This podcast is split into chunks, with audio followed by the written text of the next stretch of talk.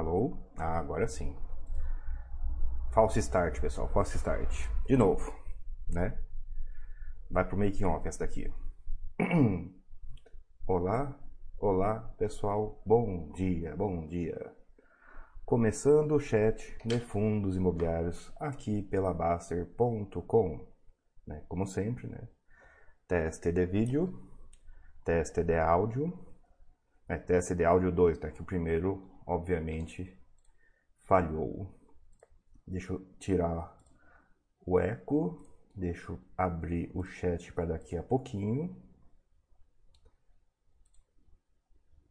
Aparentemente as coisas agora estão funcionando. Fiz as coisas meio no corrido, pessoal, como vocês podem ver, né? No corrido sempre tem um pouquinho de emoção. Ai ai, sentiram minha falta, né?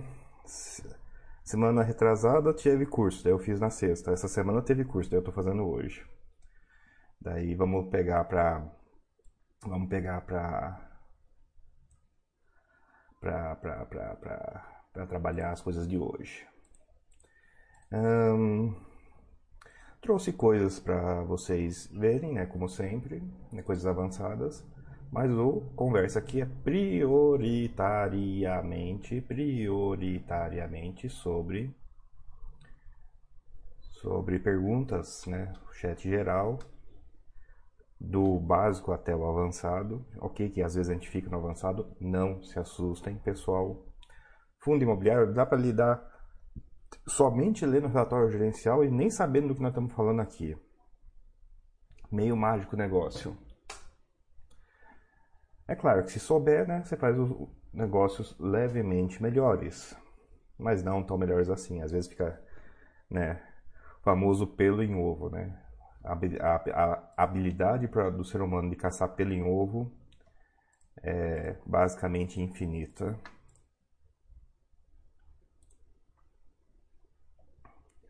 Mas fora isso, fora isso, Dá para ver, conviver muito bem. Na verdade, eu conheço pessoas que nem sabem que relatório gerencial existem e nem por isso sofrem, nem por isso vivem mal, nem por isso têm carteiras que vão mal ou particularmente horrível, né? Basicamente, você consegue basicamente você consegue na consegue montando uma carteira diversificada, isso é inevitável conviver muito bem com os investimentos, tirar uma renda tranquila dos investimentos e assim por diante. É claro que acompanhar é melhor, né?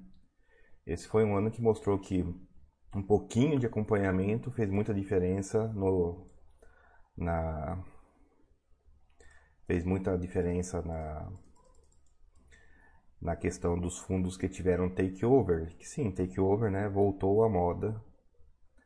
Voltou à moda de uma maneira inesperada, né? Foi um flash crash na prática e o flash crash na prática, né? Acelerou a tomada dos fundos, né? melhorou o retorno da tomada de fundos, né? Muitos iniciantes às vezes não sabem, mas por que que desmonta fundo? Eu posso resumir numa única palavra. Porque é lucrativo. Embora a resposta correta sejam três palavras porque é lucrativo pra caramba.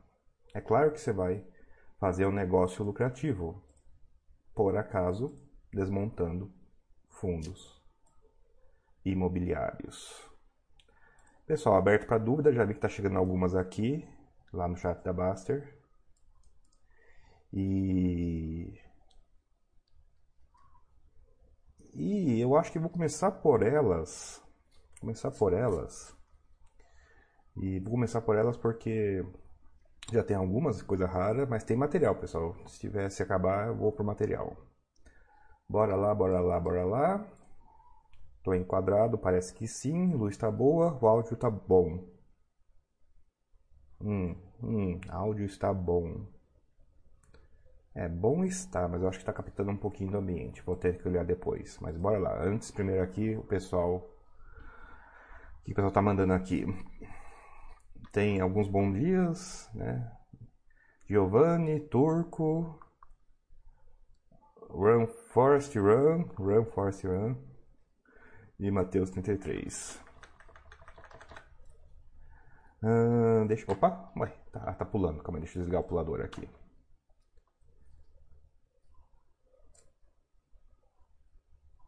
Olá, Turco 1 comenta. André, bom dia. Tenho acompanhado a Xted para aprendizado e vi que em sete meses acaba o caixa. Quero ver se vão emitir ou chamar os clientes a aportar, aquela velha dúvida. Turco, provavelmente vão chamar para emitir né, novas cotas e não aportar, né? É, vem dinheiro sem criar novas cotas, né? Chamada de capital, para usar o termo exato. Até porque acho que não foi a primeira vez, né? Na outra vez já fez isso. E turco, dependendo do preço, aí vem, aí liga uma história na outra. Dependendo do preço, é claro que primeiro que emissão é, é, é uma resposta melhor para todo mundo, né? Para não causar pânico, primeiro, para não deixar muita gente irritada, segundo, né?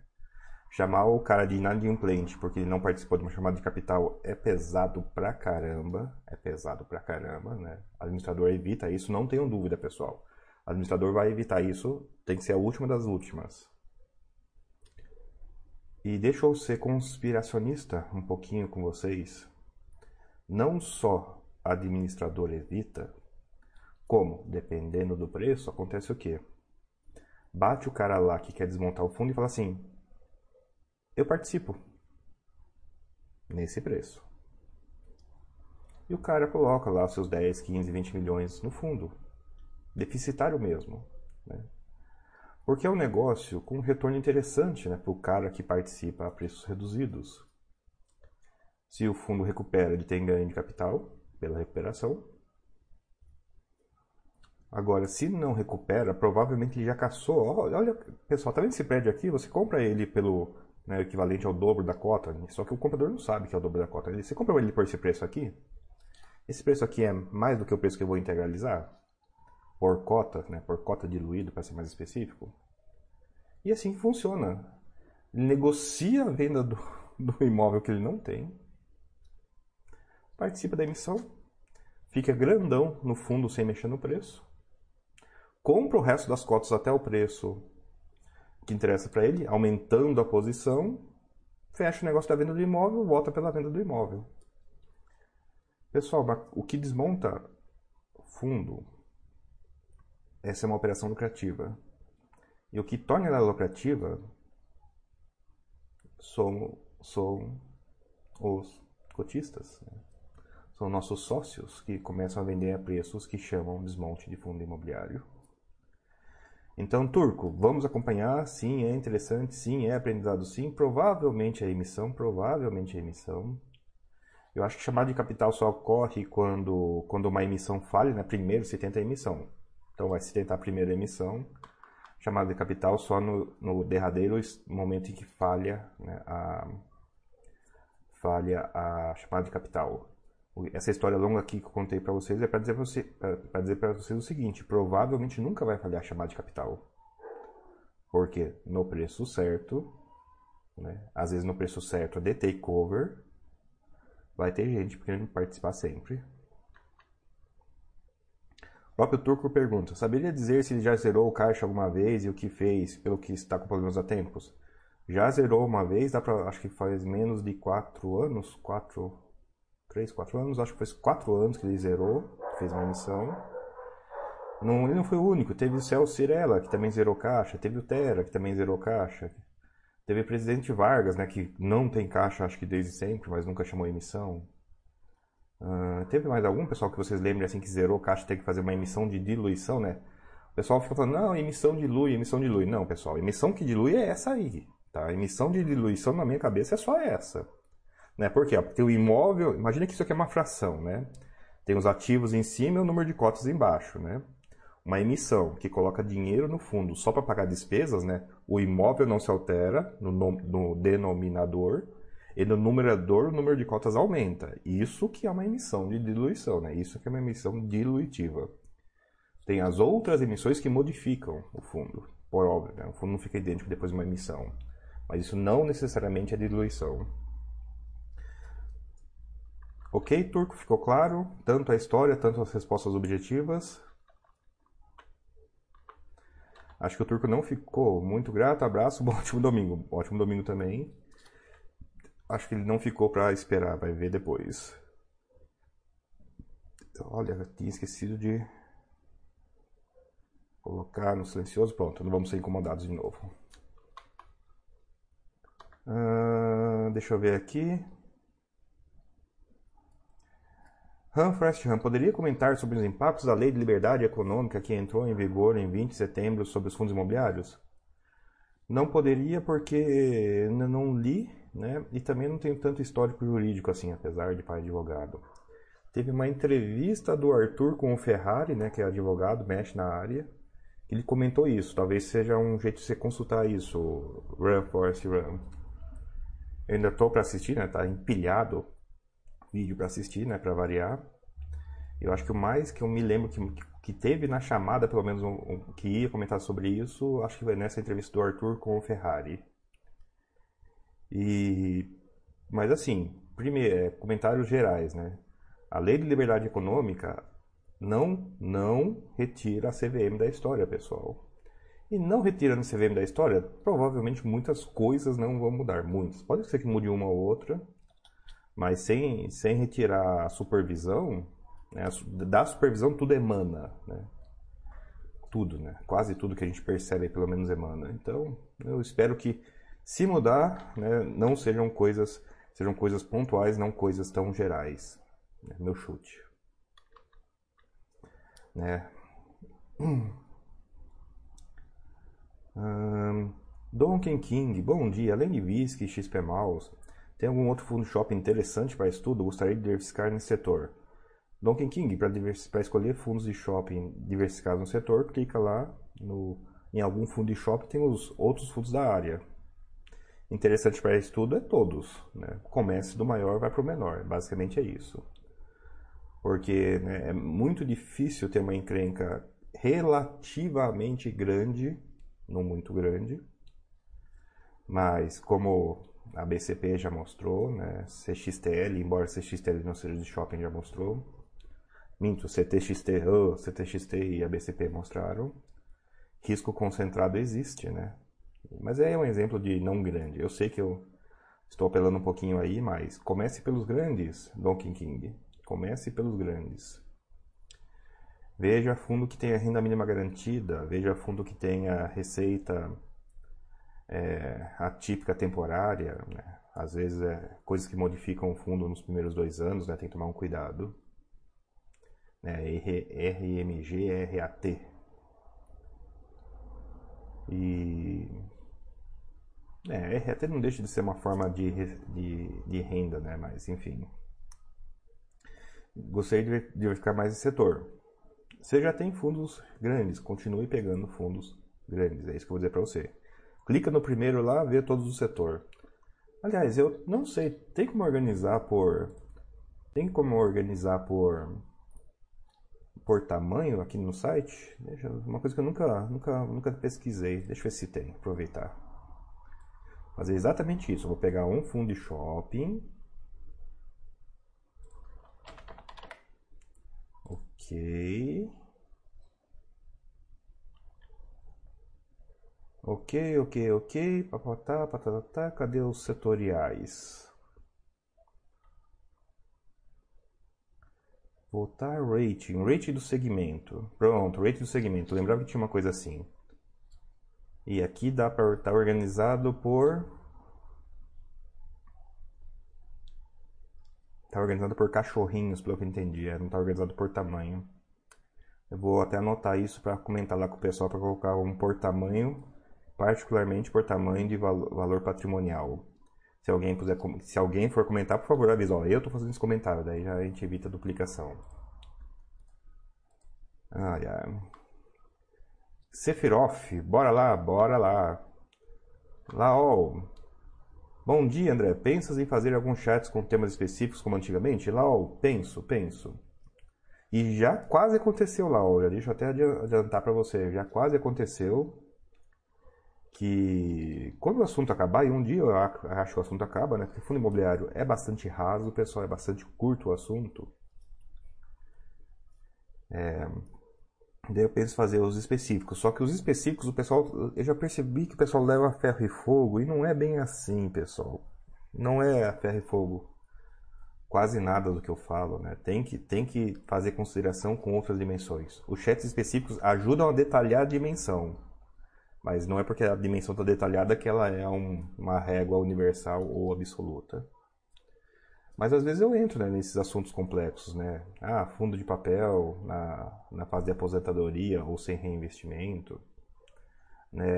Quando teve o rolo do, da regra dos 25%, comenta um pouco mais e tal. Os chats específicos são interessantes, são interessantes.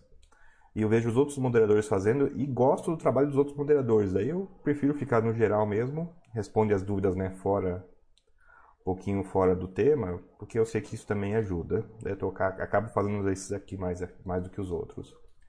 Penso, penso sim. E não raro, né? Até abro, pego algum slide do curso para mostrar um tema do curso, porque é isso, né? No curso a gente só gasta tempo, falando de uma coisa há muito tempo. Aqui eu prefiro falar de mais coisas, nem que eu gaste um pouco menos de tempo. Mas eu vejo, eu vejo os chats específicos dos outros moderadores.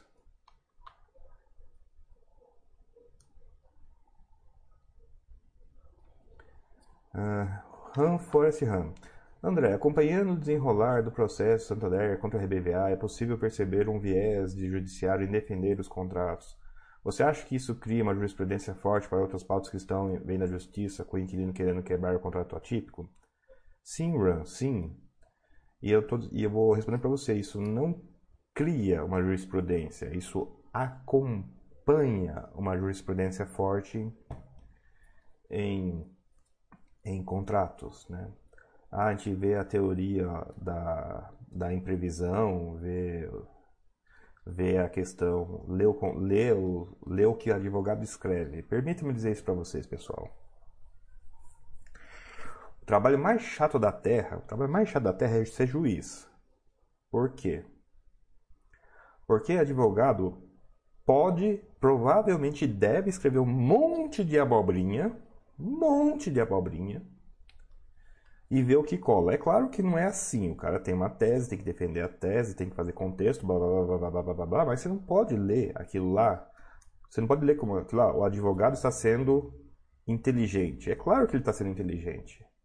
Você tem que ler aquilo lá como o advogado está escrevendo um monte de abobrinha e ver o que cola. Porque essa é a função do advogado. É, do mesmo jeito que tem a teoria da imprevisão, né, tem como que é mesmo?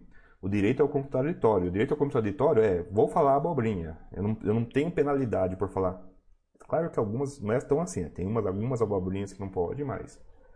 Tirando essas poucas que não pode, é para falar abobrinha. A gente lê aqui, a gente lê, leva a sério. Nossa, o advogado está sendo, está considerando tudo ao escrever o que ele, que ele escreve. Não. Ele está considerando tudo que ajuda o caso dele e ignorando tudo que atrapalha. Porque não é o trabalho dele advogar contra, né?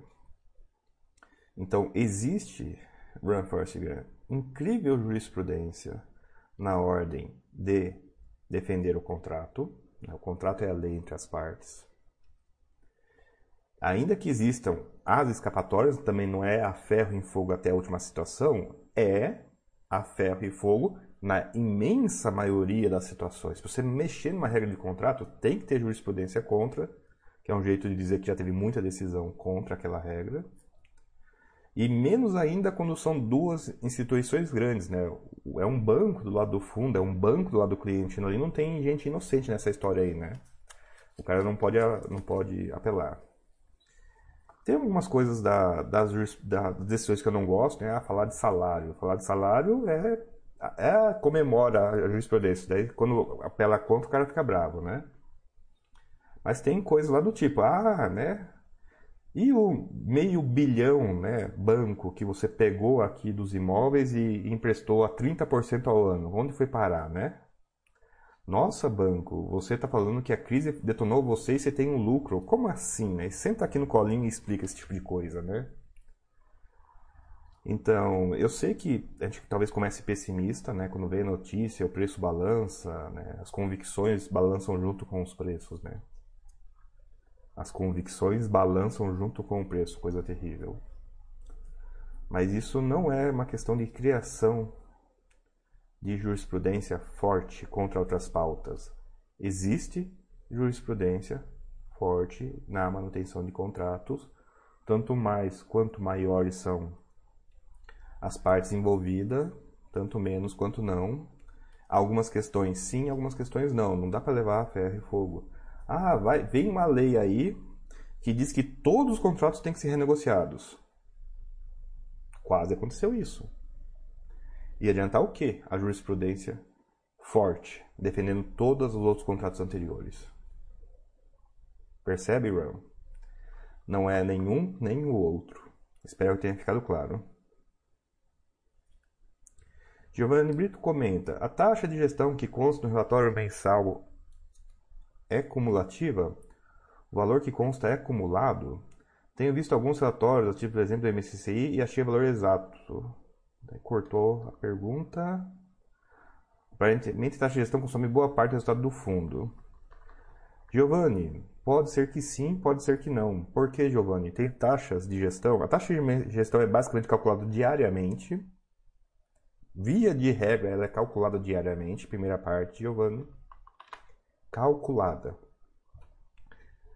Mas ela só é paga não diariamente. Ela acumula no mensal, no semestral, seja que regra ela for. Então você tem que ver principalmente quando que a taxa de gestão é paga. Né? Ela é geralmente paga semestral, né? geralmente, tá? Mas não é tão universal assim. Então pode ser que tenha muitas acumuladas, sim. Na DRE tende a ser mensal, tá? E no balanço, nos informes mensais principalmente, ela tende a ser acumulada. Daí eu preciso que você confirme para mim que é o relatório gerencial mensal e não o informe mensal. Embora tenha alguns fundos que o valor que aparece no informe mensal estruturado seja pago mensal e aquele valor lá é mais ou menos o valor mensal, esse é um erro que eu vejo as pessoas cometendo sempre. Olha o balancete, geralmente o informe, vê um valor alto lá e acha que aquele é o valor do mês. Esse é um erro extremamente comum, extremamente comum. Tanto é que no curso avançado, né, chega a ser um dos primeiros tópicos. Olha, pessoal, tá vendo esse, essa linha aqui do informe mensal? Então, o informe é mensal e essa linha não é mensal, tudo bem? É. Eu sei que não é tão óbvio assim, não é tão lógico assim, mas são como as coisas são. Ficou claro, Giovanni? Ficou claro, pessoal? Dúvidas disso?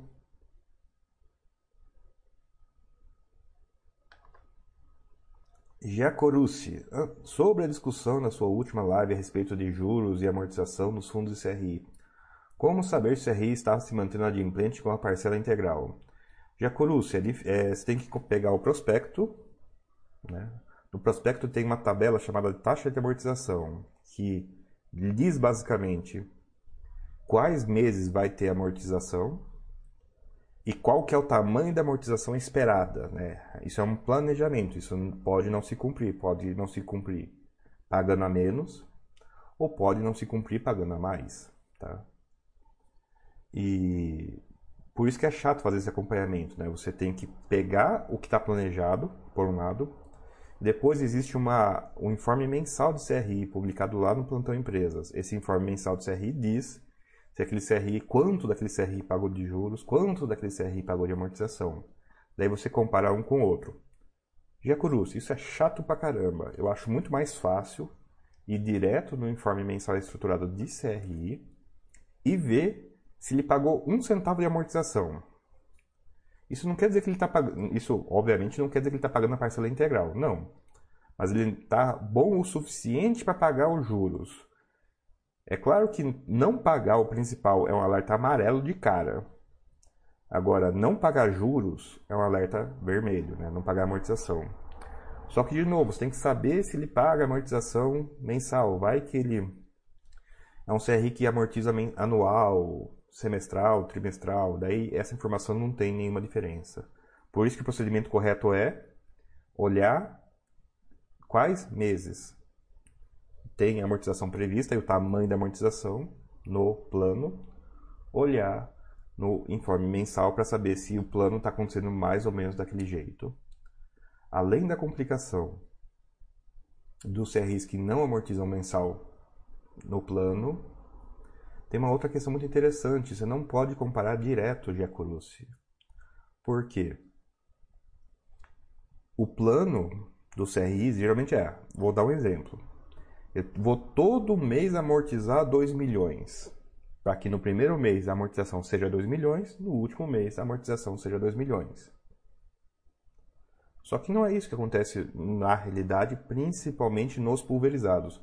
No pulverizado, a curva de amortização, né, o saldo da dívida que deveria ser uma linha reta descendo, na verdade ele dá um degrau, ele desce muito, ele desce muito rápido, ele amortiza muito no começo e amortiza menos no final. Isso faz com que o CRI fique a maior parte da vida dele amortizando menos do que o plano, porque ele na verdade já, já amortizou bastante no começo, sem que isso signifique que ele está ruim. Né? Você vai ver o plano, ah, meu plano é amortizar 2 milhões nesse mês. Esse mês amortizou meio milhão. Nossa, esse CRI está com problema. Não. Não. Percebeu como é simples fazer a análise dessa questão, Giacolussi? Muito tranquilo, né? Bem direto, bem simples bem pontual, você consegue determinar essa informação. O próprio Gia Cruz pergunta: Vejo nos relatórios o fluxo de razão mensal que se mantém acima dos 100%. Seria por esse fluxo? Gia Cruz, seria por esse fluxo sim. Só que esse fluxo, daí não é que ele está pagando integral ou não. Ele é um conceito levemente diferente. Para contextualizar, vou ler a pergunta de novo. Giacorucci, Vejo nos relatórios o fluxo de razão mensal, que se mantém acima dos 100%. Seria por ser fluxo? Sim, esse, esse indicador ajuda a medir a qualidade de pagamentos do CRI, mas nada diz sobre ele estar adimplente integralmente. São coisas separadas. Porém, esse indicador ele é bastante suficiente. Nossa, do que eu preciso para cumprir esse CRI não é o plano. Esse CRI na situação atual dele. Supondo que ele passou por altos e baixos. Nesse mês, considerando os altos e baixos, é o número que eu devo pagar e tem o número que eu recebi. Um pelo outro, que é o fluxo da razão mensal. É, é o cara que já fez esse estudo todo, inclusive considerando o passado, e diz como que ele está esse valor.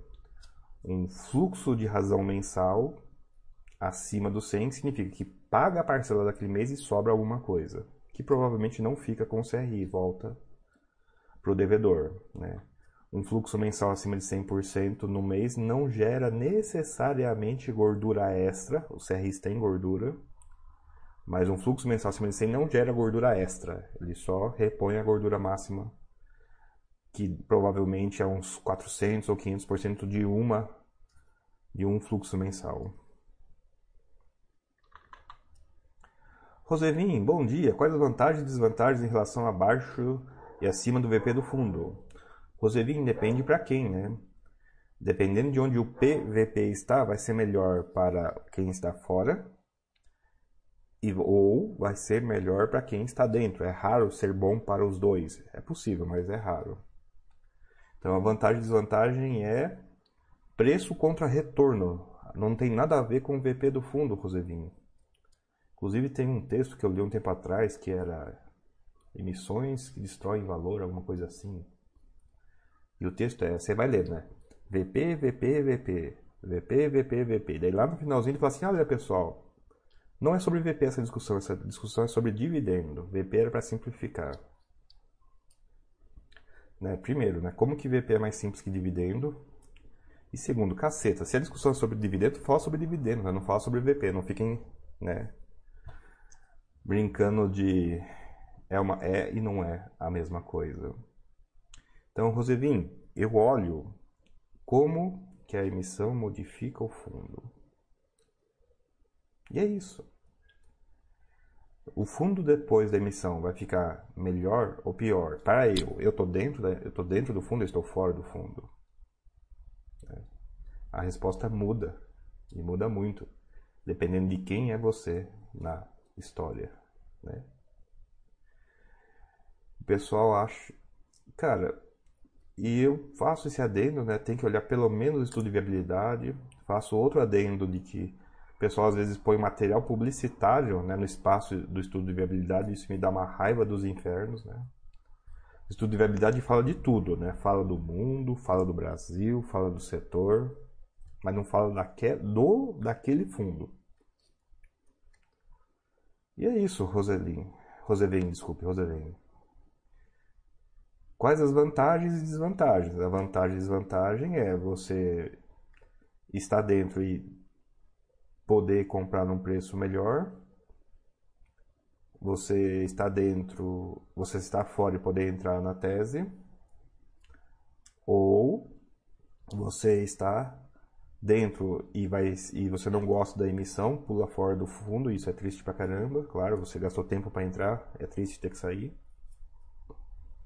E para quem está fora, né, participar da tese que não participaria em outro preço,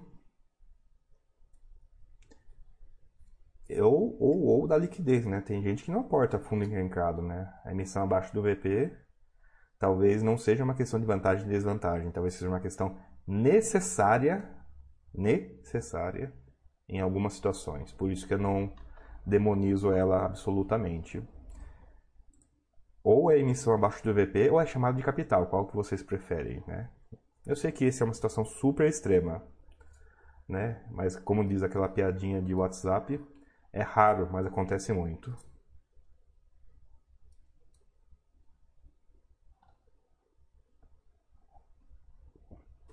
Raul 9, bom dia. Não estou aportando mais os FIIs porque estou aguardando a reforma tributária com a taxação dos rendimentos.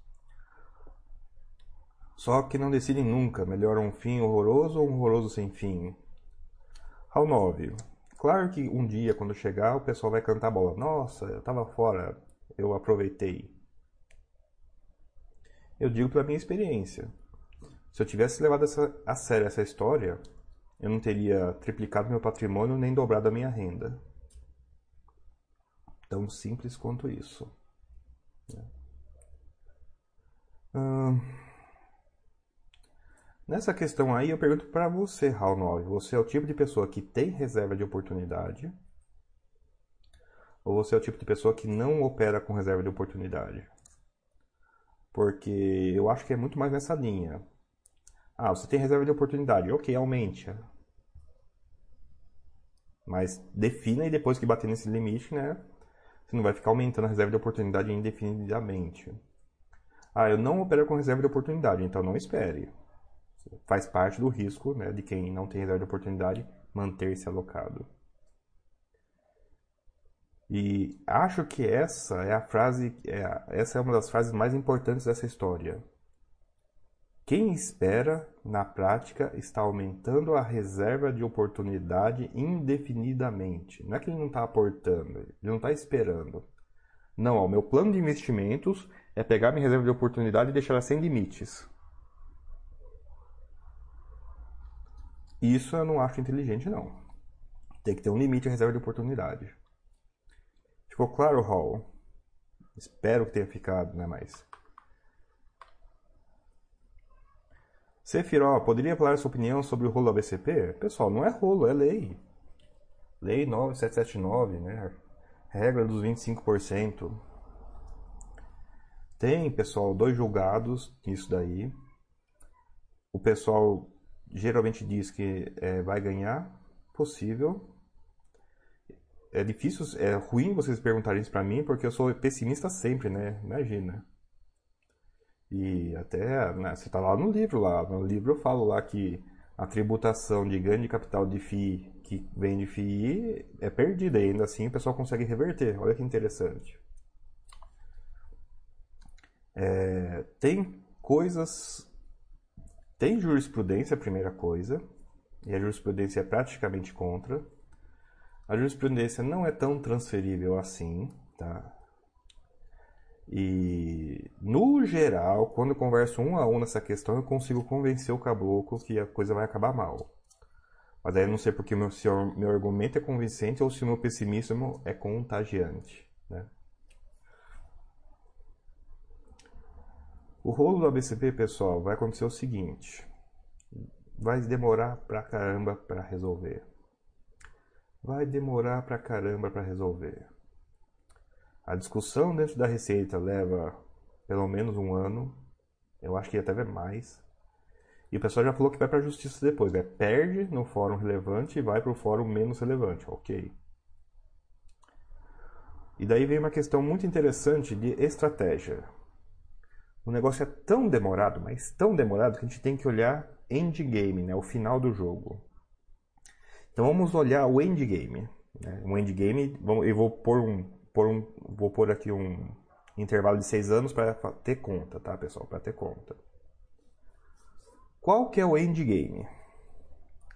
O endgame é ganhar, no caso, não tem tributação. Outro endgame é perder. Tem tributação e tem que pagar desde quando o processo começou. Bom, ganhar é muito bom, né? Porque não muda nada, né? O fundo era isento, continua isento e esse problema está resolvido. Notícia boa. O outro endgame é pagar, não só naquele mês, mas a receita é chegar aqui no CNPJ do fundo e falar assim, ó, tá aqui um DARF, tá aqui um DARF, sobre todo o período que nós andamos discutindo, todo o período que nós andamos discutindo, né? desde a primeira atuação, que é menos 6 a menos 3 anos para trás, né? 3 anos para trás. Deve vir uma coisa assim, não. Se 3 anos é 15% e foi só 3 anos, mas já deu mais 3 de lá para cá, então já temos, são 30%. Então, se são 30% a cada 6 anos, nós estamos falando em perder aí, né, 60% do fundo se der ruim em 6 anos. É isso. Avalia o endgame e vê se você topa ou não. Salve, Odonto, que grata surpresa. É sempre um programa imperdível. Obrigado, Salvador. Obrigado. Foxhold, bom dia, André. Bom dia, pessoal. Até para avisar, pessoal, hoje estou fazendo de novo, né? Hoje estou fazendo fora do dia normal porque teve cursos, esse final de semana também. Eu comecei um pouco mais cedo hoje, comecei às 10. Eu devo encerrar umas 11h30, tá? Que daí tem compromisso com o almoço.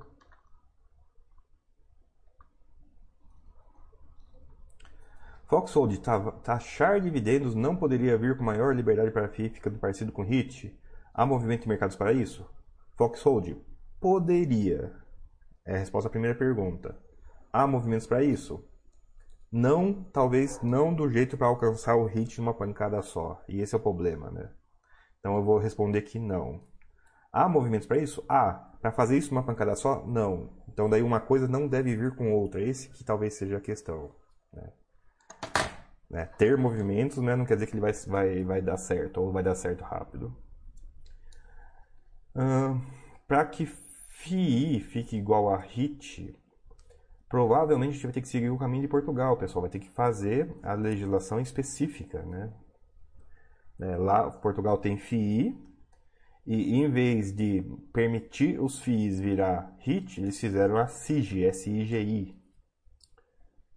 No Brasil, Temo, temo que seria possível sim mexer na 8668. Seria, na minha opinião, bastante factível. Mas daí, daí eu sonho alto, né? Eu preferia daí que a gente não mexesse na 8668. A gente preferia que criasse uma lei tipo mexicana, né? Que junta imobiliário com, com infraestrutura numa lei só que permite integralização sem, sem pagar lucro, né? Que foi uma, isso realmente o pessoal não quer pagar imposto. E não é só pobre, não. É rico que também não quer.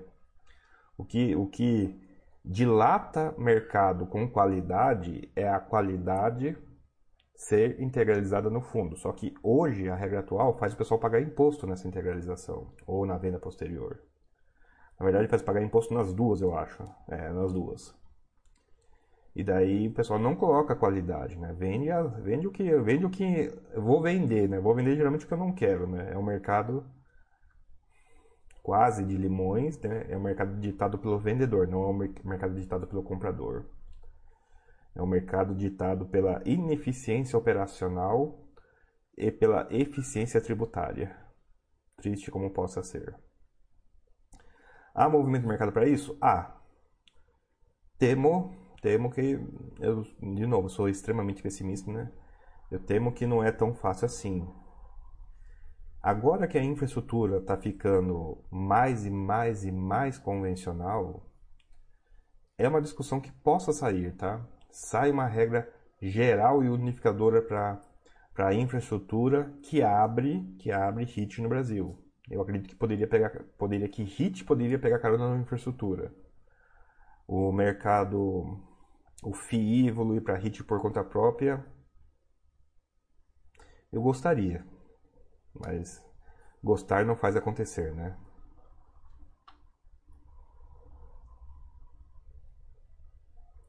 Salve Odonto, André. No último relatório do Bali, o gestor cita que há um delay até que a correção monetária dos CRIs não maturados seja integralmente refletida no resultado do caixa. Pode clarear para nós? Posso? Eu acho que eu até já fiz isso uma vez. Deixa eu ver se eu consigo usar visuais aqui dessa vez. Tá, bora lá. Ah, não, acho que vou fazer com, vou fazer com, vou fazer, não vou fazer com visual, não, vou fazer com data de hoje. Com data de hoje acho que tem muito mais apelo. Pessoal, então lá, perguntas. Eu vou pedir que vocês participem. Eu não vou esperar a resposta, né, porque senão o delay é muito grande. Mas participem porque participar, o exercício é muito revelador. Inclusive quem estiver me assistindo depois, faça também. Não é porque está offline que o exercício perde a eficácia tão rápido assim. Pessoal, que dia é hoje? É sério, que dia que é hoje? Né? Hoje, alguém está comprando uma casa com um boletim. Todo mês ele paga lá para a construtora, para o banco, seja lá quem for. IGPM mais um. Né? Caro pra caramba, mas o cara vai lá e paga. Hoje é dia 25 de outubro. No final do mês, ele vai receber um boleto. Um boleto. Ah, beleza. Esse boleto é para ele pagar em novembro. Repare, no entanto, que o IGPM não sai né, no último dia de outubro. Nós vamos para o boletinho que o cara recebe no final do mês, no final desse mês de outubro, é do IGPM de quando? Né? Agosto, setembro, outubro. É o IGPM de setembro. Então, o boleto que ele vai receber em 30 de outubro é de setembro. Ele vai receber o boleto em 30 de setembro para pagar em novembro. Esse é um CRI, esse é, uma, esse é um boleto que vai cair num CRI. Para ele cair no CRI, tem que cair na conta da securitizadora. Então, entre ele pagar e cair na conta da securitizadora é dentro de novembro. E a regra do CRI é pagar mensal. Beleza, então em 31 de novembro, esse dinheiro, a securitizadora raspa o taxa e fala: esse CRI pagou tanto. Pega esse dinheiro, anuncia em 30 de novembro essa raspagem de taxa e paga em dezembro. Eita, chegamos em dezembro. O FII faz a mesma coisa, ele olha a conta corrente dele e raspa o taxa. Quanto dinheiro eu tive em dezembro, recebido em dezembro? É tanto. Daí ele vai lá em 30 de dezembro, anuncia o pagamento que ele vai fazer em janeiro. Reparem, pessoal. Janeiro, nós vamos ver o IGPM de setembro.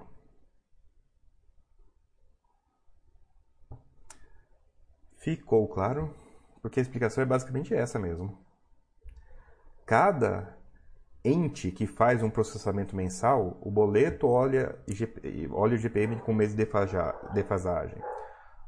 A securitizadora raspa o taxa uma vez por mês. O FII raspa o taxa uma vez por mês. Todos eles para pagar no mês seguinte. Daí você vai dando pulos de processamento mensal. Quantos? 3 a 4. Ficou claro, pessoal? Ficou claro? E ah, fora os contratos que dizem que o GPM é GPM menos dois meses, né? Não sei se vocês já viram isso, mas tem contrato que fala assim, não, o, G, o boleto de tal mês vai ser o GPM de dois meses para trás, né? Para o pessoal não correr o risco de, de é, não sair GPM da briga depois. Ficou claro, pessoal? É importante isso. Young, Bo Young But Old. Bom dia a todos, bom dia. Dr. Augusto Mister. André, me esclarece uma dúvida. Faz algum sentido o fundo passivo que tem participação monitoritária sofre um takeover? Por exemplo, shoppings e tal, tal, tal. Claro que faz sentido, Dr. Augusto Mister. Claro que faz sentido. Perceba, Dr. Augusto Mister, já aconteceu takeover em fundo pequeno, então provavelmente faz sentido na prática. Já aconteceu em takeover de fundo grande, né? Tower Bridge era, era mono, mas era grande e sofreu takeover. FBBI também era consideravelmente grande.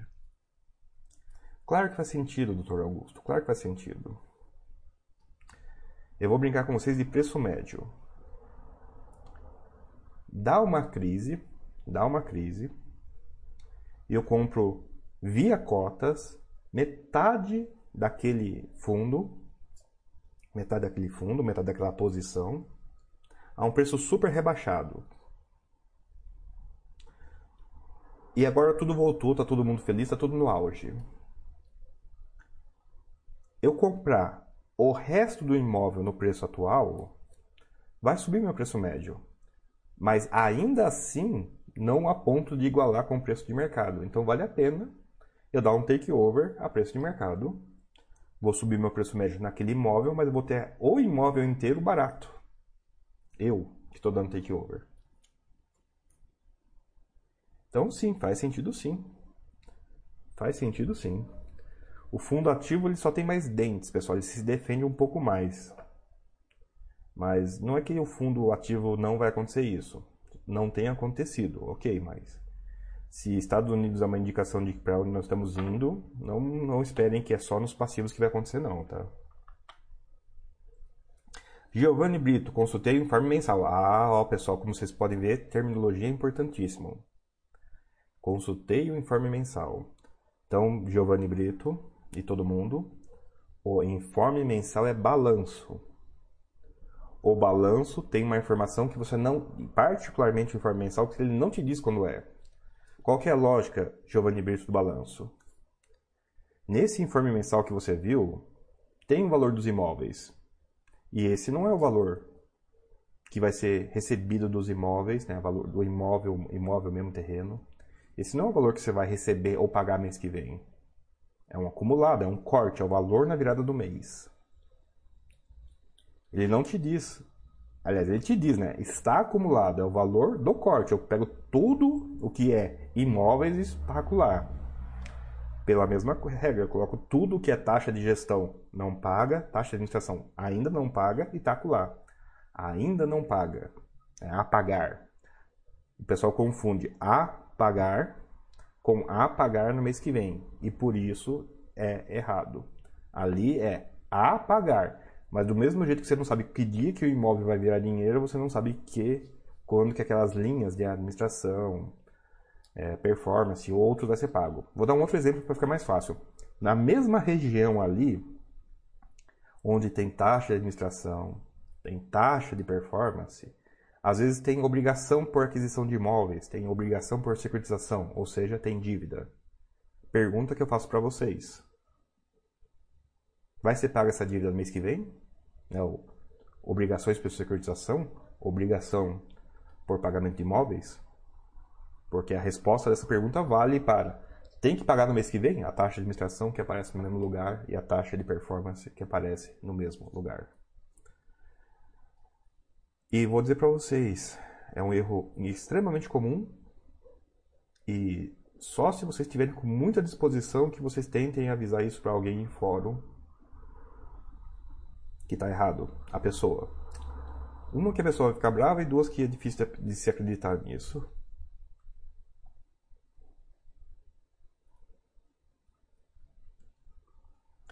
Run Forest André, alguns gestores de FIIs estão voluntariamente zerando a taxa de cobrança, taxa de gestão, a cobrança, zerando a cobrança de taxa de gestão dos recursos captados em emissão até que sejam alocados. Você não acha que isso deveria ser regra? Não, acho que deveria ser negociado. Né? Ser regra, não. Tem algumas regras, pessoal, que tiram, né, atiram o nosso pé, que é uma beleza. Voluntariamente não, né? Sofrer pressão e aceitar a pressão. Reclamação funcionou, meus parabéns. Meus parabéns mesmo, não é ironia não. Agora, pessoal, tem um monte de coisa que a gente acha que regra ajuda. O que, que vira tira no pé? Não, assim, no mês seguinte, às vezes, né? O karma, karma de regra é uma coisa impressionante, é uma coisa impressionante. Né? Quando, quando a regra é para favorecer o pessoal fala, no mês seguinte que desfavorece, ah, mas não era para ser assim, não. Não pode ser hipócrita, né? não pode ser instável. Regras tem que prever e tem que cumprir. Ah, mas isso parece tão óbvio. Não é óbvio, pessoal. Colocar o ativo para dentro é caro pra caramba em termos de gestão. Pode ter que gestão que não tope fazer isso. Então, tem que negociar. Doutor Augusto, ou é só fundo passivo de participação majoritária que corre risco de takeover? Doutor Augusto, o fundo minoritário vira majoritário comprando cotas, né, tendo negociação. Então, perceba que não é é majoritário ou minoritário. É claro que takeover acontece quando o cara tem cota para votar. No Brasil tentou-se, né, chamar-se consórcio e até então não deu certo. Então, por consórcio não funciona, o que leva à questão de fundos com posições majoritárias. Mas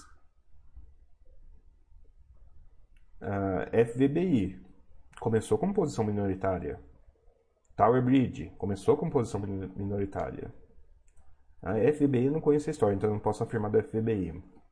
Mas um fundo que tem posição só tem posições minoritárias pode deixar de sê-lo. Primeira coisa.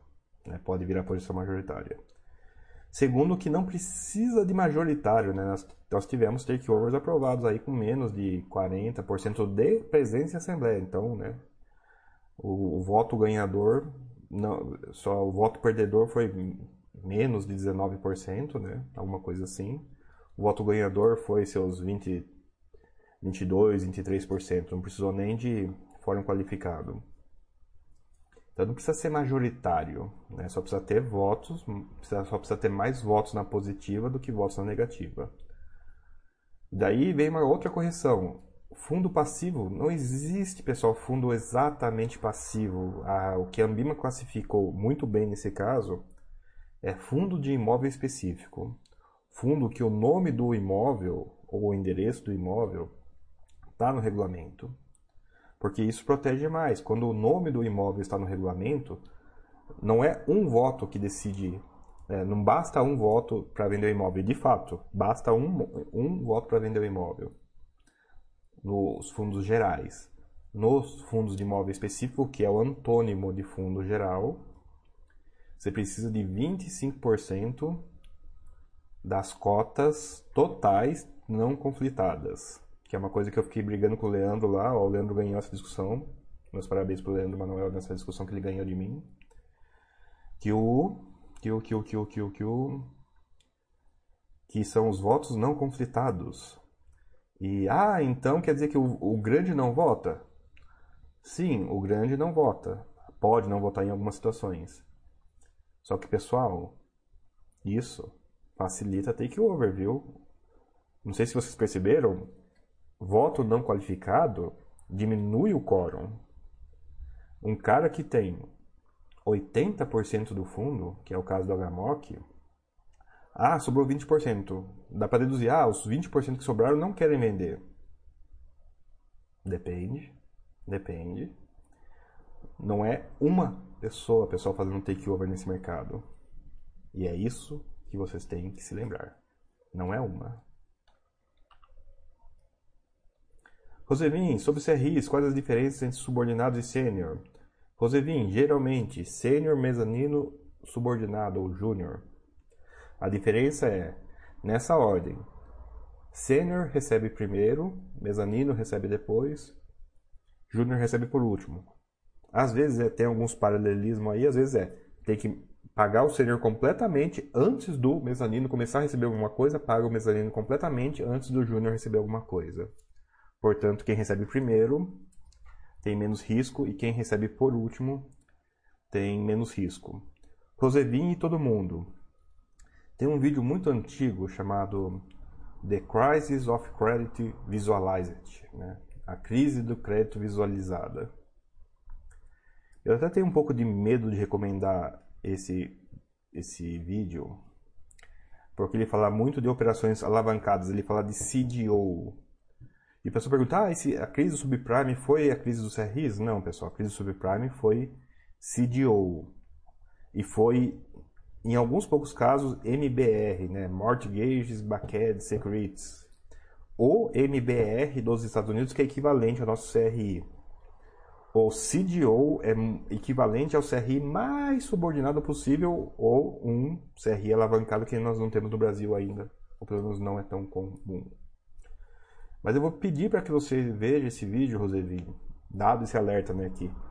O que ele está falando lá é CDO, não é o CRI, que ele explica muito bem essa história de explica muito bem essa história de sênior, subordinado, júnior. Prices of Credit Visualized Slides. Quero ver se eu tenho. Se eu, tenho, se eu consigo tirar uma imagem, uma imagem desse desse cara para não tocar o vídeo todo para vocês. Tranche. Não sei como que é tranche em inglês.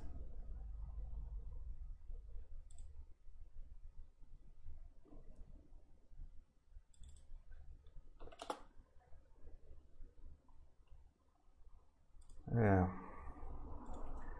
Como esperado, vai ter só vai ter só a chamada do vídeo. Dá um segundinho, pessoal. Eu vou tentar achar esse pedaço rapidinho.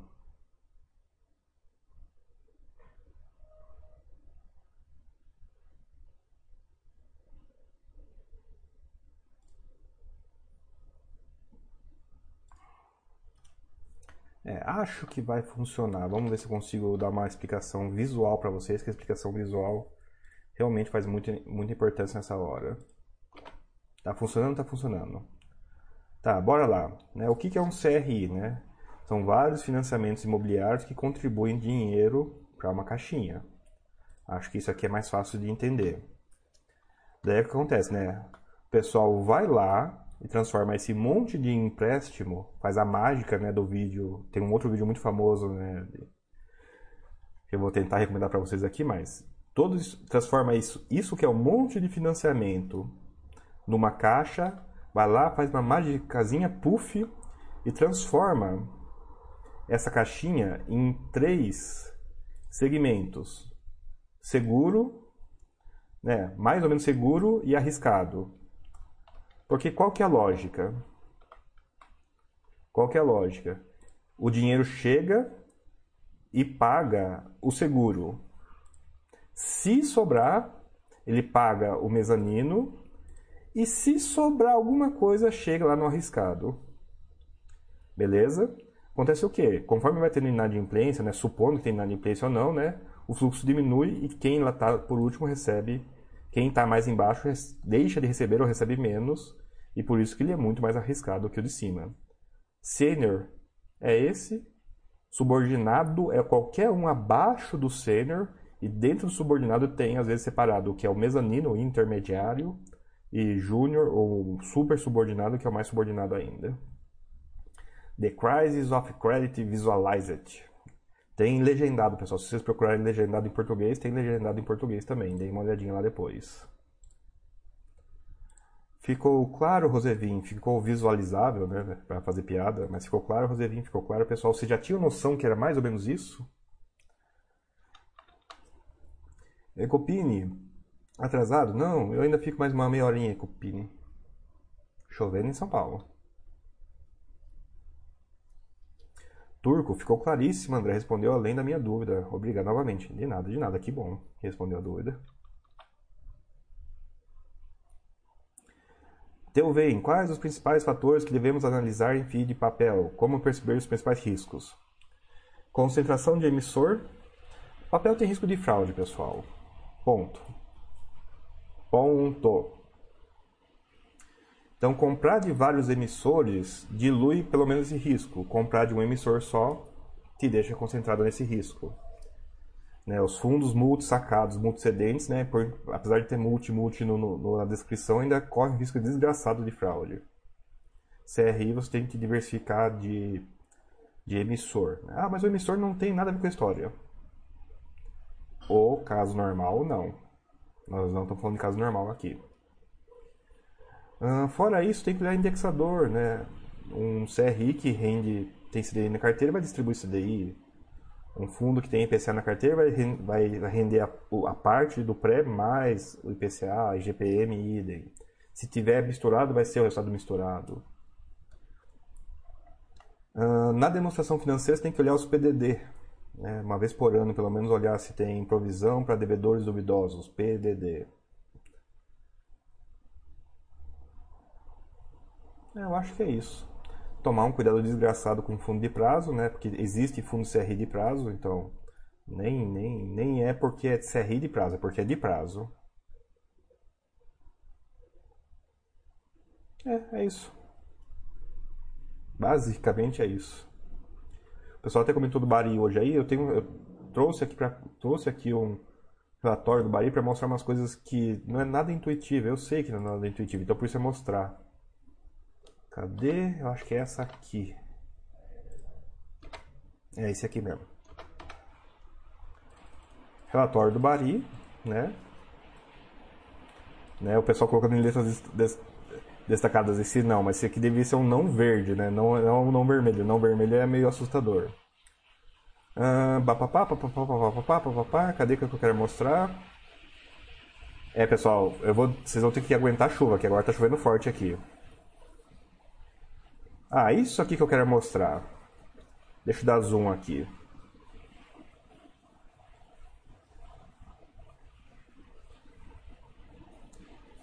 Bora lá. Em cinza é o tamanho da carteira, né? dá para ver as emissões aqui acontecendo. Em azul claro, atraso de mais de 60 dias, que é preocupante pra caramba. Atraso de mais de 90 dias, que é super preocupante, e atraso de 180 dias, que daí você já começa a considerar como perda. Pessoal, quando você olha uma carteira 15% inadimplente, você fala assim, caceta, tá 60 dias, para virar 90 dias basta um mês. E para virar 180 dias, ok, leva mais tempo, mas chega lá. Esse que é o problema. Não, não exatamente chega lá. Perceba que por esse tempo todo aqui, ele ficou 4,5% a 7% em 60 dias, mas né, essa barrinha aqui, minto, ó, essa barrinha de 4,5%, né, transmitiu para cá menos de 1. Seis meses, né? Então, 1, 2, 3, 4, 5, 6. Essa barrinha de 7,3 transmitiu 2,9. Vocês conseguem perceber isso? Que a inadimplência de, ela vai melhorando conforme o tempo passa? Isso é mais válido em CRIs com garantia flutuante, né, que você pode trocar o devedor. Isso é menos válido em CRIs com desculpem, CRIs com é, créditos fixos. Tem uma diferenciação aí.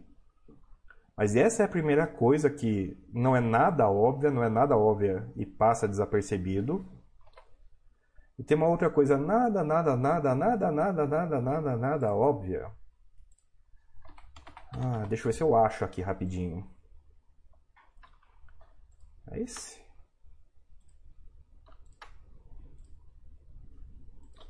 Não, não é esse. É esse? É esse.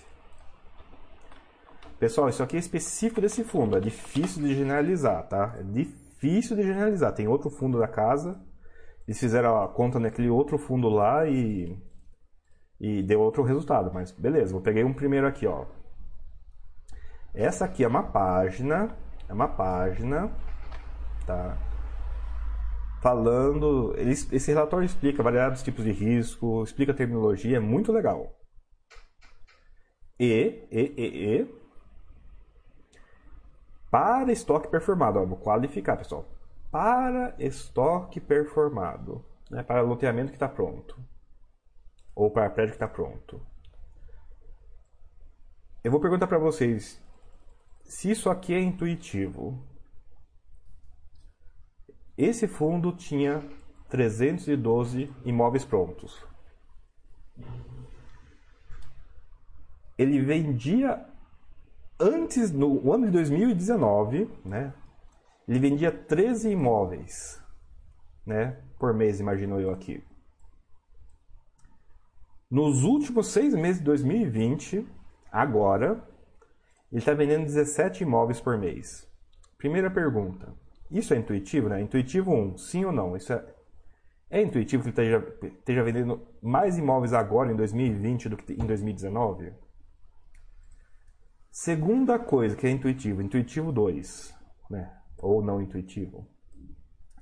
Necessidade de vendas para pagar juros. Note que é juros, pessoal. Eu não estou falando de pagar o principal. Tem uma pergunta lá em cima sobre pagar principal. Não, aqui é para pagar juros. Isso aqui é para pagar juros.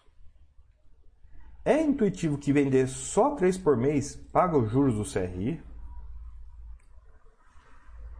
O meu normal, meu planejado é. Meu normal, meu, não sei meu planejado. Meu normal é a 13 e com 3 eu pago os juros. Meu CRI parece que está tudo bem, só parece.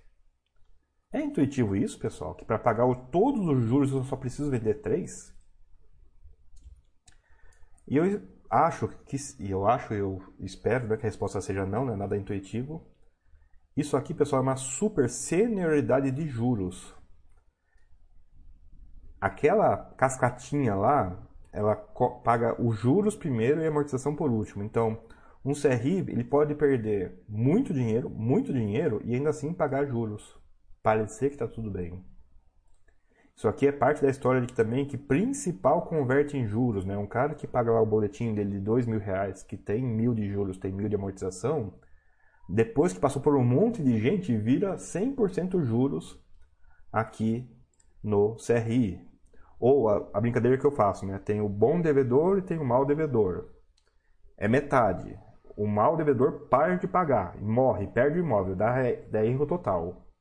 O bom devedor sozinho sustenta os juros do CRI até o último mês. Tem um monte de coisa, pessoal, não intuitiva em fundo CRI. E isso, infelizmente, dificulta a comunicação. Estou fazendo esses visuais aqui para vocês para ver se facilita um pouquinho. E daí no chat que vem vai acontecer tudo, tudo de novo. Mas enfim. Tio Lilven, espero que tenha ficado claro. Lilven, você fez o. Você não fez. Eu tô reconhecendo esse nick, você não fez o curso, não? Tá, tá lá nos slides lá do curso, isso daí, inclusive. Doutor Augusto Mister, André, para quem tem medo de emissões abaixo do VP, o caminho é investir em FII passivo ou tem outro caminho? Doutor Augusto, tem outro caminho. De novo, eu olho a emissão para saber como ter uma noção de como o fundo vai ficar depois. pula fora.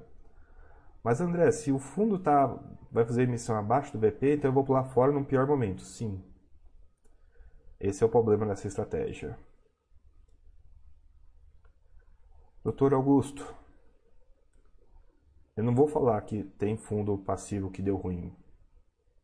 Doutor Augusto e todo mundo que estiver ao vivo, comecem a listar os fundos passivos que deram ruim. não é tão trivial, tão pouco ir pro outro lado não. Então eu vou pedir essa ajuda. Não vou falar que teve fundo que deu ruim passivo. Comentem, pessoal, fundos de imóveis específicos que tiveram algum tipo de problema. Ponham o FAMB. Vocês estão com o home broker aberto aí? Eu imagino que não, é domingo, né? Seria vício demais. Abram o home broker hoje. ponha um FAMB na sua lista de ativos e abra o seu home broker amanhã. Acho que a bolsa está abrindo, né? Nem sei que horas que a bolsa está abrindo. Vida, vida de investidor fundamentalista, né? Que horas que a bolsa abre? Não sei. Horário, horário, bolsa. é, brasileira para bolsa. Veja os novos horários. É, teve, teve uma mudança de teve uma mudança de horário. É, 10 horas, tá abrindo 10 horas. Põe um thumb, abra um home broker hoje, põe um thumb no seu home broker hoje. Põe um alarme no celular para vocês lembrarem de olhar thumb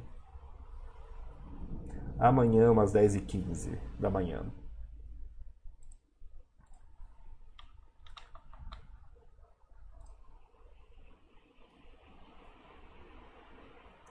Doutor, doutor Jarrazan. André, poderia comentar um pouco sobre sua trajetória com FIIs, investimentos, como começou, quando, quando resolveu sair do trabalho, vi alguma entrevista? Eu fiz, acho que o meu primeiro, meu primeiro vídeo aqui nessa volta que eu fiz da Basta, eu gastei um tempo longo explicando isso. A versão executiva. Comecei na bolsa na euforia de 2017. Comecei com fundo imobiliário em 2008, mais ou menos Uh, era bastante superavitário, mas investia em fundo DI, fundo de banco até então. Como começou, um amigo meu me perguntou o que era fundo imobiliário. Eu estudei e respondi para ele e esqueci que existia. E em 2008 precisava de um, uma estratégia de investimento que eu não precisasse ficar com o home broker aberto durante o dia, meu trabalho estava agitado. E daí, caçando na bolsa, esbarrei: ah, olha, esse negócio aqui paga dividendo todo mês, é fácil de analisar Ok, foi assim. Como comecei foi assim, eu procurei uma estrutura que pagasse dividendo, o fundo imobiliário apareceu no Google na pesquisa, já existia Google naquela época, ainda bem. E eram poucos fundos, foi rápido de olhar todos, eu falei, ah, beleza, pus um pouco de dinheiro, funcionou, olhei relatório gerencial, já tinha relatório gerencial naquela época. Quando resolvi sair do trabalho, eu estava ficando um pouco bravo do trabalho, e quando eu fiquei bravo do trabalho, que eu olhei para o meu patrimônio, né? Eu estava acumulando, tava acumulando sem, sem objetivo. E teve, um, teve uns meses ruins, aí eu, um dia lá eu olhei assim, eita, espera um pouquinho aí. Se eu parar de trabalhar, meus investimentos já pagam minhas despesas. Meus investimentos já pagam minhas despesas. Por que eu estou sofrendo nesse trabalho? Não foi uma razão boa, tá? Eu saí empatado, né? Timing perfeito. Eu saí em 2013, né? Ah, Marolinha 2, né? Vai, não vai dar nada essa crise aí que, né?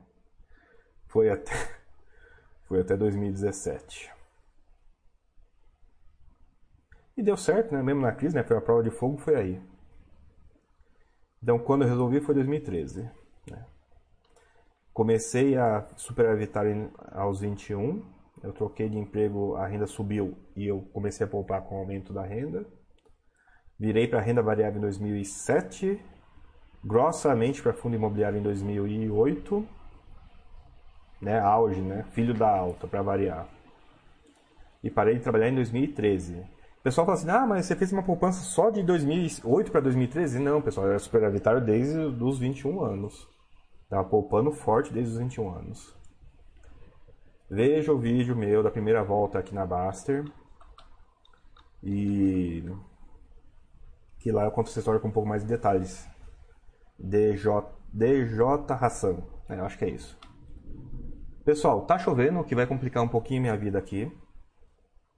E tem muita dúvida, então eu vou ter que diminuir um pouquinho o tempo de resposta das dúvidas.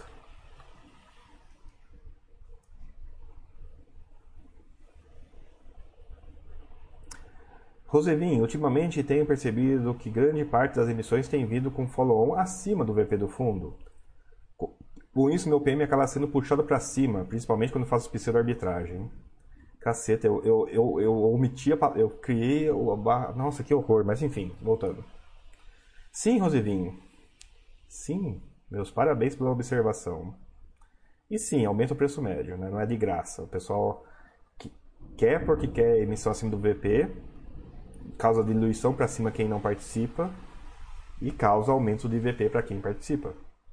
Em teoria, né? não é obrigatório isso, mas é possível isso. E sim, Rosevin, provavelmente você notou isso mais em fundos de papel do que em tijolo. É mais, é mais comum esse fenômeno em é, papel, embora tenha tijolo também. E sim, Rosevinho, pseudo-arbitragem, ela aumenta o seu PM, aumentando o seu número de cotas. Acabou um, vamos ver se vai faltar energia aqui, né? Por enquanto está tudo ok, estou acompanhando aqui. Então sim, Rosevinho, meus parabéns pela percepção. E vou dar um segundo parabéns para você. Você tem uma carteira que deve estar jogando dinheiro na sua conta, né? Emissões que jogam dinheiro na sua conta. Sim, existe isso, pessoal. Sim, existe isso. Emissões com preço acima do VP. Sim. Com qual frequência? Todo semestre. Ter uma carteira focada nisso, não que dê para planejar isso, né? Mas dá na estatística pelo menos para perceber se sua carteira está mais nisso ou menos nisso joga dinheiro na conta pra caramba, mas pra caramba. A gente perde a noção de quanto dinheiro joga. Rum Force Rum, você tem alguma ideia de modelo mais justo para a taxa de gestão de FIIs grandes? Rum, não existe modelo único. Para fundo de papel tem que ser o indexador apropriado da carteira, para fundo de tijolo tem que ser o indexador apropriado para aluguel, se for um fundo sem muito trade, tem que ser um, um fundo, um, um um, uma curva mais apropriada a juros reais se tiver trade. E é isso. O que talvez, talvez seja interessante é o seguinte: tem fundos com custo alto e taxa de performance. Teria que haver uma distinção aí. Tem, tem que ter o fundo com é, custo baixo e taxa de performance ou custo alto. Nós estamos no pior dos dois mundos, que é o custo alto fixo com taxa de performance. O que de, poderia mudar com o tempo, poderia, não que vai, é o desejo, o desejo não necessariamente acontece. É o custo fixo menor com taxa de performance, em paralelo com, não é para excluir os modelos, em paralelo com fundos que têm custo fixo sem taxa de performance. Mas, ah, é percentual do VP, é percentual do VM? Não. Depende do risco, depende de que tipo de retorno que se espera gerar. Tem que ter o watermark, né? O pessoal está tentando tirar o watermark no Brasil, ainda não conseguiram. Para a gente é automático, ah, tem watermark, para o resto do mundo nem sempre é tão automático assim. Então a resposta é: tem alguma ideia de modelo mais justo? Não. Mais justo é universalmente mais justo. Tem uma, tem, daí eu respondendo: não existe universalmente mais justo triste como possa ser.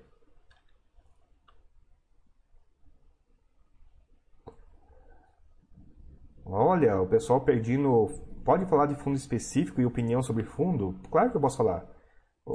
Pode falar sobre um fundo? Sim, esse fundo negocia na bolsa. Qual a sua opinião sobre o fundo tal? É um fundo imobiliário que negocia na bolsa. Essas foram rápidas. Uh, Young Bon Young Bon. Meu inglês é horrível. Young Bon. O Young. Ah, não, essa é difícil. Young Butterwood.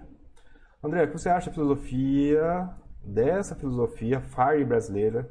Qual a sua opinião sobre a regra dos 4% de retirada patrimonial que eles mencionam? Isso faz sentido no FII? Obrigado. Young Butterwood.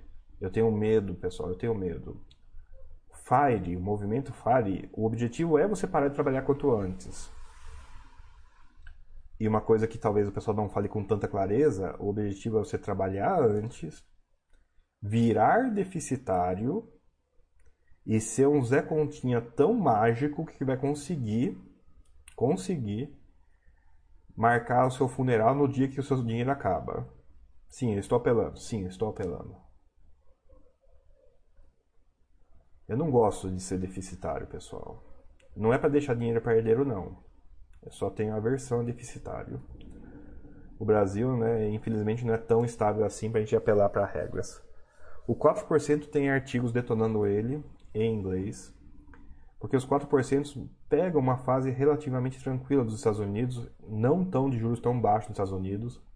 Então ele é um numerologia que está no imaginário, é um número fácil pra caramba, mas talvez seja difícil de replicar, né?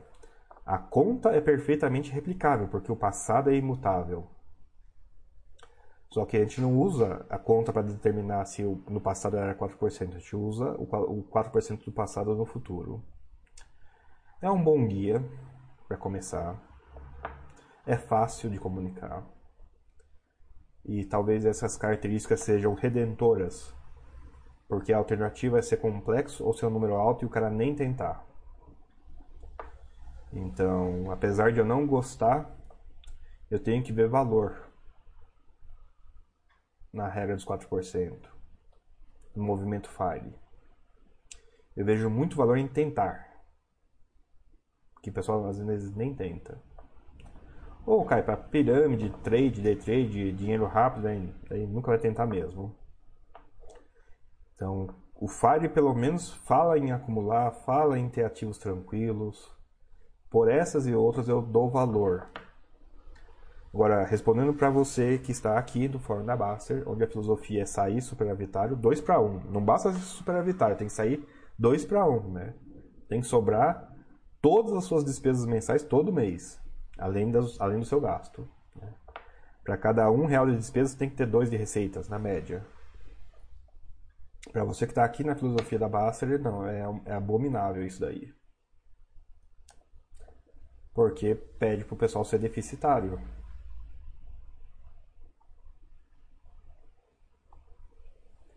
Vou dar o um exemplo desse ano, IGPM de 20%. Teve gente que não está conseguindo renegociar o IGPM de 20%. O cara tem um plano para parar de, parar de trabalhar, eu tenho que viver 20 anos. Tem um ano que dá 20% de inflação, como aconteceu agora. Ele acabou de perder 4, 5 anos do planejamento. Assim. É isso. É essa é a parte Zé Continha do Fire. E é, é bem a história do fundo de prazo, né? FII de prazo. Ah, se você compra um FII de prazo no preço errado. Sim, existe preço errado de fundo de prazo. Como é que conserta? Não conserta. Você fez um modelo de FARE de 4% ao ano, de 20 anos. Esse ano você leva uma bordoada de 20% de inflação. Como é que corrige? Volta a trabalhar perdeu 4, 5, talvez 6 anos. Porque vira uma espiral da morte, né? Já está na espiral da morte, só inclinou ela mais ainda. Exponencial. Com um ano desse de crise, você tem que voltar a trabalhar. Porque você já, já, o seu plano já falhou. Já falhou. Vá arranjar emprego num ano de crise. Sim, não é muito otimista a minha opinião, não, né? Ed Brock, preço de emissão em relação ao VP pode estar relacionado ao risco de emissão? Pode. Mas geralmente está relacionado ao risco do próprio fundo, ou a situação, né? nem risco, a situação no fundo. Um fundo sem rendimento, o preço vai estar para baixo. Um fundo com rendimento alto permanente vai estar lá em cima. E, ou permanente provisório também, às vezes vai para cima. Né, o, o pessoal perguntou para o Basti uma vez, né? O, é, é, o, os cachorrinhos, né? Como é que funcionam os cachorrinhos? eu acho que ele respondeu uma coisa assim, né? O, o, cachorrinho acompanha o preço, né? Se tá subindo, fica verde, né? Se tá caindo, fica vermelho. Uai, não, porque o pessoal vota, né? O pessoal fica feliz quando o preço sobe e fica infeliz quando o preço cai. Né? Os cachorrinhos acompanham o preço. Foi bastante irônico, foi talvez uma realização triste de como sim nós comportamos, mesmo nessa comunidade aqui.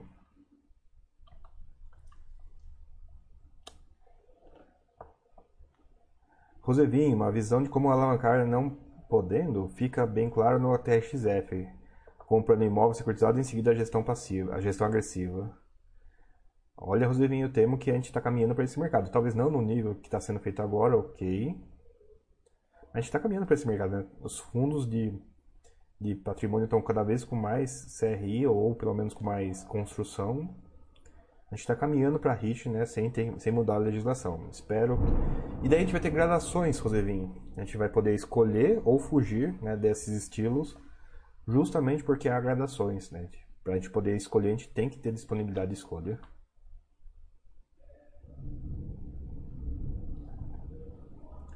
Abra, bom dia. Sobre a tua explicação de amortização via juros. Eu estou acompanhando, mas como é num podcast, não tem como responder, né? Mas eu acho que você vai, vai, vai é assim, abra. Primeiro paga os juros do cara do financiamento da casa para o CRI e do CRI para o FI. É por aí? Nesse caso. Ah, tá. Sim, abra, é por aí. É. O boleto, o boleto tem juros e amortização separado. É obrigatório ter. Pronto, o boleto. o CRI raspa o tacho e paga os juros primeiro. No que ele raspou o tacho, a amortização de alguém vira juros do CRI.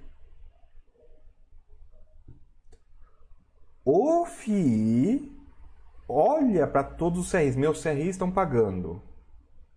Todos estão pagando. Esse pagou mais de amortização, esse pagou menos de amortização. Eu distribuo olhando mais ou menos para a curva do CRI, né? mais ou menos para o VP. Então, se eu posso distribuir olhando para os CRIs que estão dando certo, ou eu posso pegar um pouco da amortização a mais de um CRI e distribuir como juros de outro CRI que pagou juros, mas pagou menos amortização. Eu sei que não é tão óbvio aqui, mas vamos ignorar, eu vou ignorar essa parte. Vamos concentrar no CRI. um cara pagou o boleto. Tem juros e amortização aí. Ponto. O CRI vai naquele dia do mês e raspa o tacho. E primeiro paga os juros, como você bem falou. Primeiro paga juros, ponto. Pega o dinheiro sem nome e paga juros primeiro.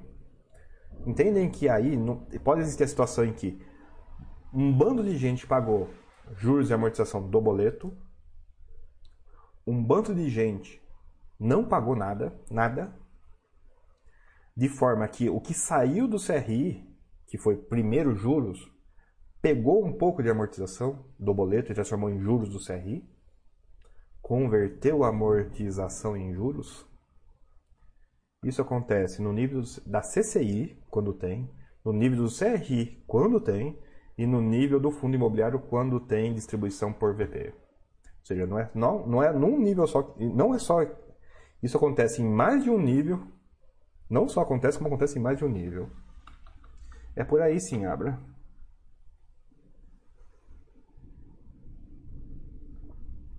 Abra, nesse caso do takeover, o voto conflitado é do majoritário, querendo fazer o takeover, certo? Sim.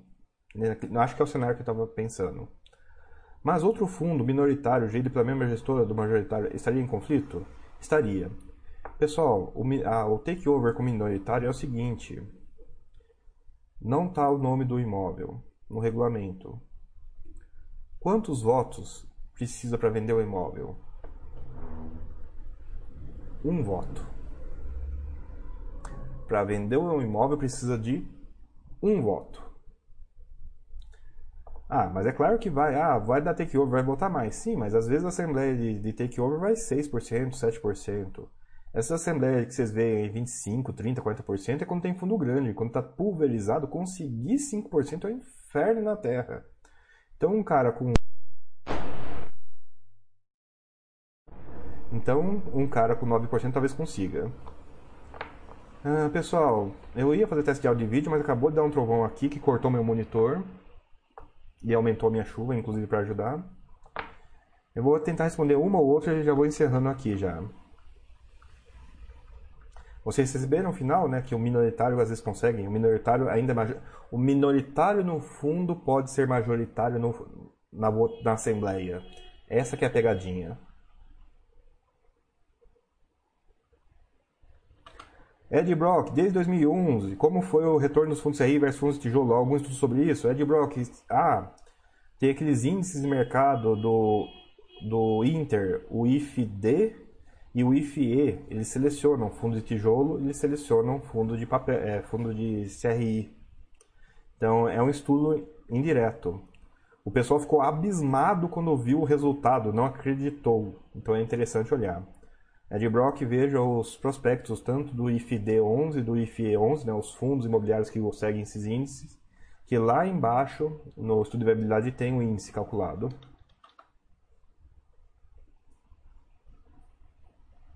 O Abra comenta, a sua explicação sobre o bom devedor bancando os juros do CRI até o final meio que reforçou minha interpretação aí de cima sobre amortização virar juros. Sim, pessoal, sim. Sim.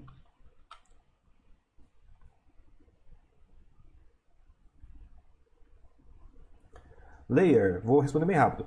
Boa tarde, André. Em operações que FII de tijolo se utiliza de ativos de FII de papel como instrumento de aquisição dos imóveis, mas há mais retornos FIIs de papel, não seria contraditório?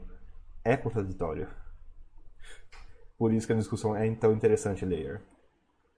Daí, só lendo o último aqui que eu vou encerrar, pessoal. Tá no horário e tá chovendo e tá dando trovoada. Eu achei que meu computador tinha desligado, foi só meu monitor. Desligou o monitor e a transmissão tá rolando, tô impressionado. Uh, Abra, nesse caso, aumente 20% da inflação, a solução é fumar, parar exercício físico e comer muita gordura e açúcar. ai, ai, ai, ai.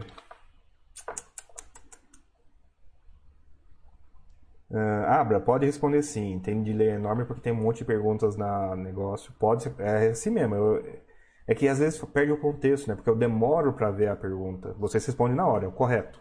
Mas eu demoro para ler a pergunta e o contexto se perde, não tem jeito. Pessoal, tempestuosamente, né, no momento tempestuoso em São Paulo, encerrando o chat de fundos imobiliários aqui pela Baster.com, né? 25 de outubro de 2020, olha pessoal, conseguimos atravessar 2020, quem diria? Quem diria, né? Ainda tem um tanto de 2020, então as recomendações de sempre, né? 2020, o ano do Covid-19. 2020, o ano da reserva de emergência. Reserva de emergência, não oportunidade, não vamos misturar, por favor.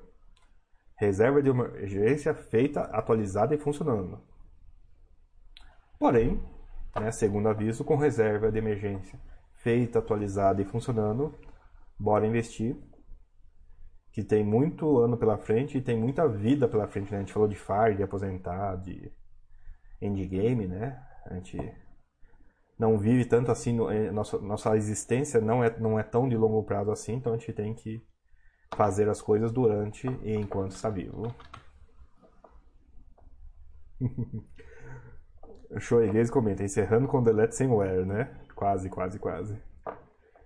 Pessoal, pessoal, pessoal. Um belo domingo para vocês. Boa saúde, bons investimentos e nos vemos por aí. Abraços, abraços e até.